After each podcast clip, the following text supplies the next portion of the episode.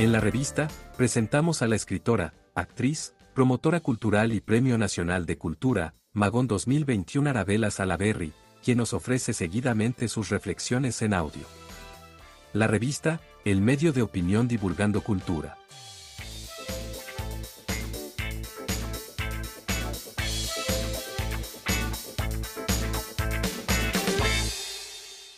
Bueno, este va hoy con, con fondo de pajaritos porque no me fue posible callarlos. Adelantando, adelantando, ni un paso atrás, ni uno adelante. Este era el estribillo de un personaje muy querido del Puerto Limón de mi infancia.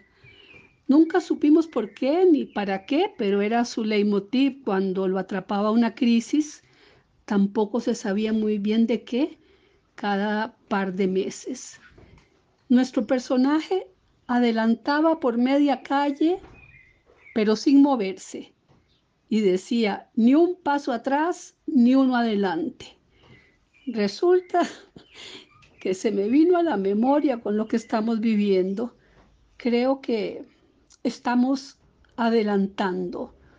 Es decir, en este caso, adelantamos sin un solo paso adelante y más bien de pronto con varios para atrás. Estoy pensando, por ejemplo, en nuestras calles y carreteras. Veo con estupor la proliferación de huecos en la capital. Cuando salgo en mi modesto Chevrolet, que salta de hueco en hueco, pienso en sus amortiguadores, tijeretas, aros y demás que luego no pasarán las revisiones técnicas.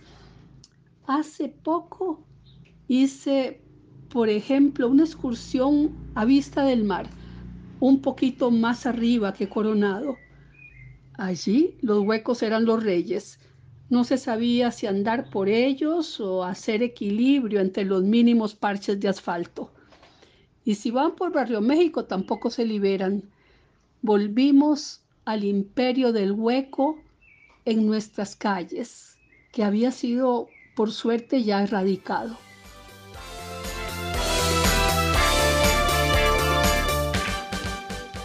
Luego lo grande, lo grosso, porque me gusta conversar de lo que conozco. La bendita ampliación de la 32, la carretera Limón, en el tramo conocido como La Saopín, desde el cruce al río Frío hasta Limón. Cuatro años de retraso.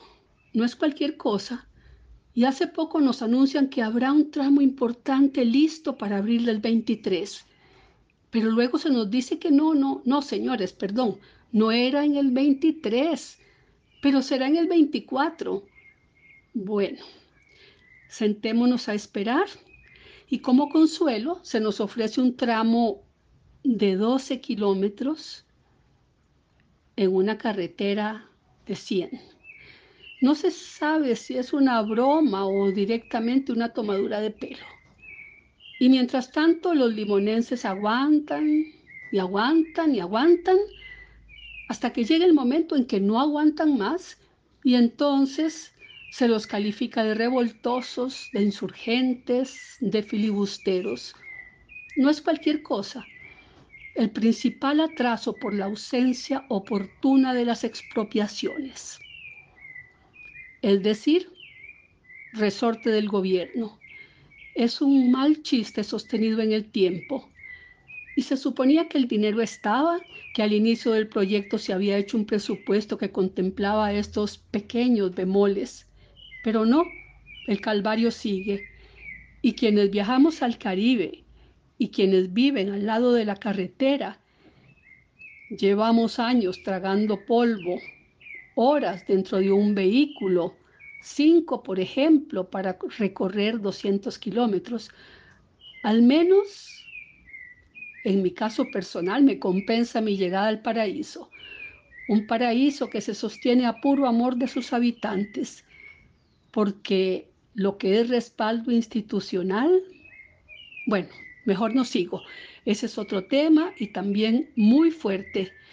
Pero volviendo a las carreteras, ¿Es que acaso no importan los miles de colones que se pierden cuando cada transporte se resuelve en una tortura, gasto de gasolina, contaminación y pérdida de cargas? En fin, adelantando, así vamos, ni un paso atrás, ni uno adelante. O en una de esas, varios para atrás. Mi nombre es Arabela Salaver.